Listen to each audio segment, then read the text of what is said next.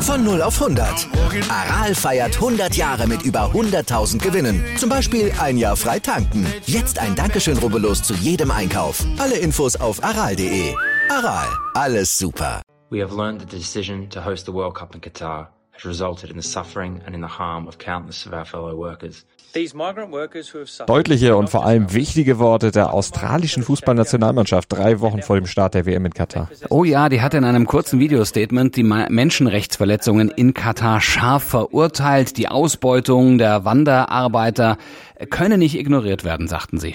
Und sie forderten Katar dazu auf, die gleichgeschlechtliche Ehe zu legalisieren und noch viel mehr. Australien ist das erste und bisher auch das einzige teilnehmende Land, das in dieser Form wirklich Kritik übt. Ja, sehr klar positioniert. Es ist ganz, ganz stark, muss man sagen. Hut ab, sollten sich andere Nationen mal ganz schnell ein Beispiel dran nehmen, würde ich sagen. Ne? Malte, was machen wir denn heute? Wir sprechen über Schalke und ein Urlaubsflirt mit ganz viel Risiko ah. über eine eigentlich für Emanuel Buchmann maßgeschneiderte Tour de France 2023 und über den Formel 1 Endspurt, der immer noch Brisanz hat, obwohl ja eigentlich alle wichtigen Entscheidungen schon gefallen sind. Vielleicht finden wir noch, noch die ein oder andere Entscheidung. Na mal sehen. Also erstmal guten Morgen zu Stand jetzt, eurem ersten Sportpodcast des Tages. Mit mir, Andreas Wurm. Und mit mir, mit Malte Asmus. Und wir bringen euch natürlich nach dem Opener gleich erstmal auf den ganz aktuellen sportlichen Stand jetzt mit unserem SID Newsblog. Darüber spricht heute die Sportwelt.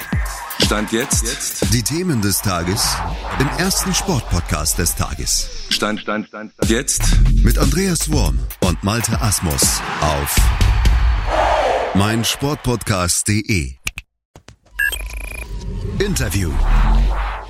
Nun übernimmt Thomas Reis also nicht mehr nur gerüchteweise, sondern wirklich tatsächlich Schalke 04. Er mutet sich dieses Himmelfahrtskommando tatsächlich zu, das äh, ja, angeblich Bruno Labbadia und auch Wladimir Petkovic nicht übernehmen wollten. Und Reis macht das mit ganz viel Mut zum Risiko, das hat er zumindest bei seiner Antritts-PK erzählt. Wir wissen das, natürlich ist es keine einfache Situation, aber ich beschreibe es immer als besondere Situation. Und ähm, ich ähm, versuche ja auch gewisse Werte vorzugeben und da gehört Mut einfach dazu und äh, Mut, Mut irgendwo auch dann äh, zum Risiko. Aber ich finde, das Risiko ist, äh, kann, man, kann man dementsprechend gut einschätzen. Wir wissen, dass es äh, keine, wie ich gesagt habe, keine einfache Situation ist. Ähm, für mich äh, muss ich auch sagen, den Luxus, äh, ich brauche nicht umziehen, ich fühle mich im Ruhrgebiet äh, sauwohl und ich glaube, ich habe bewiesen im Ruhrgebiet, dass ich, dass ich dahin passe. Aber in erster Linie ähm, habe ich auch gesagt, dass ähm, der Mannschaft nachgesagt wird, dass sie nicht konkurrenzfähig ist und wir haben jetzt noch eine Möglichkeit, über ein paar Spiele zu zeigen, äh, dass äh, vielleicht auch zu früh das, äh, das Urteil gefällt wurde. Nun drangen ja aber schon Namen von Trainern an die Öffentlichkeit, die angeblich vor Reis das Amt angeboten bekommen haben, die aber abgelehnt haben. Wie fühlt sich denn an, so offenbar Plan C zu sein? Wenn man mich jetzt als Plan B, C, D hinstellt, ja, ist mir egal.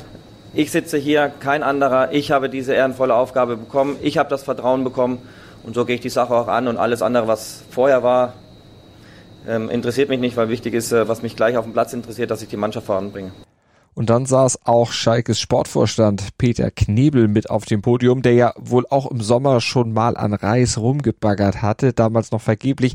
Er sprach über diese schwierige Geburt der Zusammenarbeit und ein Urlaubsflirt als Auslöser von allem. Endlich und endgültig haben wir zueinander gefunden.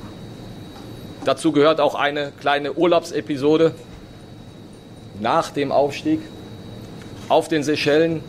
Die Tür, das Rolltor vom Hotel geht auf. Wir fahren mit dem Taxi rein, meine Familie und ich. Und wer kommt rechts mit dem Golfcaddy? Sagt zu meiner Frau, guck mal, da ist er, Thomas Reis.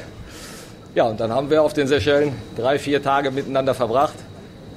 Natürlich hat jeder den anderen auch in Ruhe gelassen, weil man sich dann auch erholen und ausspannen will.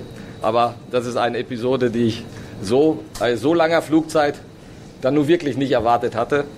Und äh, das gehört wahrscheinlich auch zu meinem Ausspruch endlich und endgültig.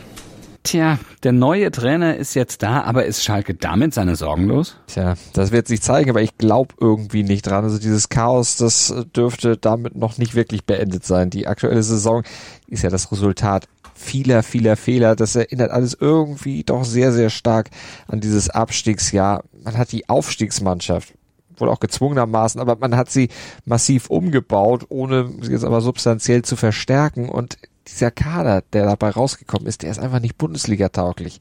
Der zunächst als Trainer geholte Frank Kramer war es auch nicht, ja, und jetzt kommt ein Trainer, dessen Image nach seinem Rauswurf bei Bochum auch schon wieder angekratzt ist. Ohne Sportdirektor und Geld beim hochverschuldeten Schalke im Winter auf dem Transfermarkt nochmal nachzulegen, ist auch fast unmöglich, tja, und wird wohl auch zu spät kommen, also insgesamt unterm Strich, ich sehe da echt schwarz für Schalke. Analyse. Die 3404 Kilometer der Tour de France im nächsten Jahr werden vor allem eines bergig. Acht Bergetappen sind dabei, vier hügelige Teilabschnitte und nur acht flache Streckenabschnitte. Das könnte ein ordentliches Spektakel werden. Ja, für die Kletterspezialisten im Feld auf jeden Fall. Alle fünf Gebirgszüge des Landes werden passiert und schon die erste Woche, die wird für den Kampf ums gelbe Trikot mitentscheidend werden. Also das geht's vom ersten Tag an richtig zur Sache, denn vom Baskenland, da geht's erstmal direkt in die Pyrenäen. Ja, und dann wird auch schon der Col de Tourmalet passiert. Gleich vier Bergankünfte wird's insgesamt geben. Eine Bergankunft zudem auf dem legendären Puy de Dôme. Der kehrt erstmals seit 35 Jahren wieder ins Programm. Sogar der, ja, sogar ein Zeitfahren ist mit dabei, das ein richtig hügeliges Profil hat. Was macht denn ein Puy de Dôme aus? Tja, die Historie, das ist ein Vulkan mitten im Zentralmassiv und der war zwischen 1952 und 1988 Schauplatz wirklich legendärer Tourschlachten. Eines der ja, stärksten Symbole der Legende der Tour de France und ja, nach dem Aufstieg, wenn man dann da oben ist auf dem Puy de Dôme, da geht's dann in dieser Tour de France 2023 über den brutal schweren Grand Colombier im Jura und dann stehen auch noch die Alpen an. Klingt nicht nach einer Spazierfahrt. Wen kommt denn dieser Streckenverlauf besonders entgegen? Ja, erstmal einigen der üblichen Verdächtigen, würde ich mal sagen. Also Pogacar, Roglic, Titelverteidiger, Wingegaard, das sind welche, die da durchaus was mit anfangen können. Aber vom Prinzip her auch unser Emanuel Buchmann, der hat ja, ja in seiner Karriere noch dieses große Ziel, bei einer großen Rundfahrt mal aufs Podium zu fahren. 2019, da war er bei der Tour ja schon mal ganz nah dran, wurde am Ende Vierter, hatte dann aber ja so seine Probleme mit der Frankreich-Rundfahrt. Es lief nicht richtig gut. Die Strecke passte dann auch nicht so richtig zu seinen Fähigkeiten. Er tat sich sehr schwer. Aber 2023 mit diesem Layout, die vielen Berge, das könnte was geben. Also das liegt ihm auf jeden Fall, aber er weiß noch gar nicht genau, stand jetzt zumindest, ob er die Tour überhaupt fahren soll oder ob er dann doch eher den ebenfalls sehr bergigen und damit auch auf ihn zugeschnittenen Giro vielleicht fahren sollte. Ja, und dann haben wir noch Lennart Kemner im deutschen Angebot. Auch für den dürfte das Layout durchaus spannend sein. Jetzt nicht mit Blick aufs Gesamtklassement, aber das bietet für ihn doch so ein bisschen, ja, Möglichkeiten, vielleicht mal einen Ausreißversuch zu starten und dann über so einen Ausreißversuch wieder Etappensiege einzufahren. Analyse. Und dann steht hier am Wochenende auch noch das drittletzte Rennen der Formel 1 Saison an. Die Königsklasse gastiert in Mexiko im Autodromo Hermanos Rodriguez. Klingt da wie eine wunderbare, schöne Abend. Eh? Aber das ist eine besondere Herausforderung, dieses Rennen, denn äh, der Kurs liegt auf 2285 Metern Höhe. So hoch stand jetzt, so hoch liegt stand jetzt keine andere Strecke im Formel 1 Zirkus. Und das bedeutet natürlich auch nicht nur, dass man hoch hinaus muss, sondern die Luft ist da oben ganz schön schön dünn. Und das wiederum hat Auswirkungen auf die Aerodynamik, auf die Kühlung des Motors, denn äh, weniger Luft bedeutet eine abweichende Leistung. Aber geht's eigentlich überhaupt noch um irgendwas? Also wir wissen ja, Max Verstappen, der ist schon Weltmeister. Red Bull hat auch den Konstrukteurstitel schon sicher, den kann ihn auch keiner mehr nehmen. Eigentlich ist doch alles entschieden, oder? Naja, für Verstappen geht es zum Beispiel noch um einen Rekord. 13 Siege hat er in dieser Saison eingefahren. Damit hat er eine bisherige Bestmarke von Michael Schumacher und Sebastian Vettel eingestellt. Mit einem weiteren Sieg könnte er alleiniger Rekordhalter werden. Und für die Teams hinter Red Bull geht es ja noch um die Platzierung in der Konstrukteursweltmeisterschaft und damit eben auch um Geld, denn die bekommen natürlich Ausschüttungen je nachdem, wie sie abgeschnitten haben. Mercedes will Ferrari von Platz zwei verdrängen, Alpine und äh, McLaren streiten um Rang vier, Alfa Romeo und Aston Martin um Platz sechs und das Haas-Team um Mick Schumacher möchte die Saison vor Alfa Tauri beenden. Apropos Haas und Schumacher, also für Schumacher, da geht's ja auch um seine Zukunft. Ne? Also Teamchef Günther Steiner, der hatte ja zuletzt angedeutet, dass nach dem Rennen in Mexiko wohl ein guter Zeitpunkt wäre für die Ver äh, Bekanntgabe des zweiten Fahrers für die Saison 2023 neben Kevin Magnussen. Tja, und jetzt ist ja immer noch offen, ob das Schumacher sein wird oder doch nicht. Mhm. Naja, offen sind aber auch noch die Platzierungen vom Wochenende. Ne? Die tippen wieder die Kolleginnen und Kollegen vom Starting Grid Podcast. Wir tippen den großen Preis von Mexiko, die ersten drei Plätze, die Pole Position, Best of the Rest und wer wird letzter? Und Christian, du fängst an. Ähm, die Pole Position holt Mark, nee, holt nicht Verstappen, die Pole Position holt ein Ferrari, glaube ich. Weil die haben ja immer so mit Reifen auf Temperatur bringen. Pole Position Charles Leclerc, ähm, Rennsieger Lewis Hamilton fuhr Sergio Perez und Charles Leclerc. Und was willst du noch wissen? Den schlechtesten, oder? Genau, letzter und Best of the Rest. Welches Team? Letzter wird in Mexiko. Ähm, wer wird letzter in Mexiko? Gute Frage. Nicolas Latifi, weil mir nichts Besseres einfällt. ist immer eine Bank für sowas. Und ähm, Best of the Rest, puh, das ist tatsächlich schwierig. Da habe ich mir jetzt noch gar keine Gedanken drüber gemacht. Aber ich würde grundsätzlich sagen, dass Alpine gerade eigentlich sehr gut in Form ist und dass sie vielleicht einen Schritt machen in Richtung Platz 4 absichern in der WM. Gut. Sophie, deine Tipps bitte. Ich sag Pole Position Max Verstappen, dann Podium Verstappen vor Sergio Perez und Charles Leclerc. Best of the rest äh, bleibe ich dann dabei, sagt McLaren. Und letzter, ja, äh, nee, dann sage ich Kevin Magnussen. Ah, das hat bei mir nicht gut geklappt in Austin, leider. da kriegt er wieder eine Spiegeleiflagge. Es wird mal wieder genau. Zeit eigentlich. Äh, ich sag, Sergio Perez holt sich die Pole Position und gewinnt das Rennen auch. Max Verstappen wird Zweiter, bekommt aber eine Grid Penalty und muss sich ein bisschen rankämpfen dahin. Sainz wird Dritter. Best of the Rest Alpine, weil ich auch glaube, dass sie in Mexiko McLaren alleine was die Motorleistung angeht überlegen sein werden und der neue Unterboden sich da bezahlt machen wird.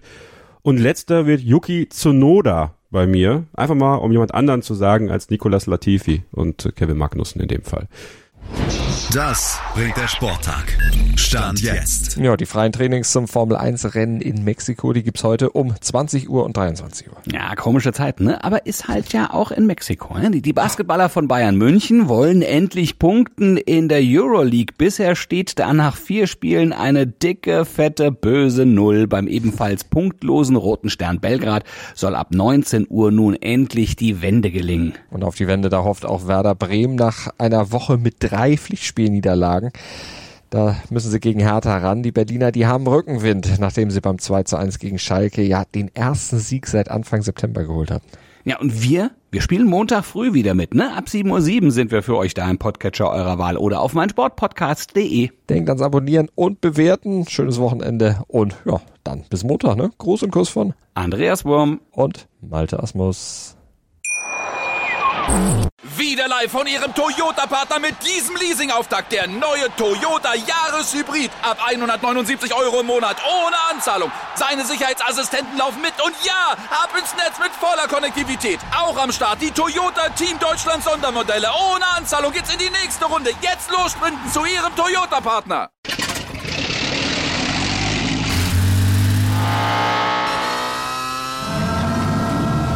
Von 0 auf 100. Aral feiert 100 Jahre mit über 100.000 Gewinnen. Zum Beispiel ein Jahr frei tanken. Jetzt ein Dankeschön, rubbellos zu jedem Einkauf. Alle Infos auf aral.de. Aral, alles super.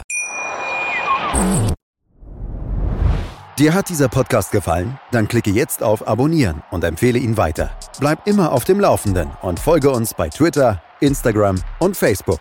Mehr Podcasts aus der weiten Welt des Sports findest du auf mein Sportpodcast.de.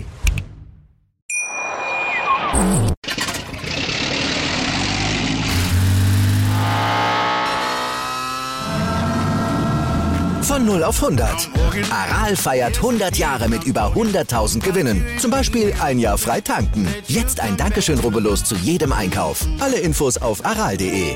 Aral, alles super.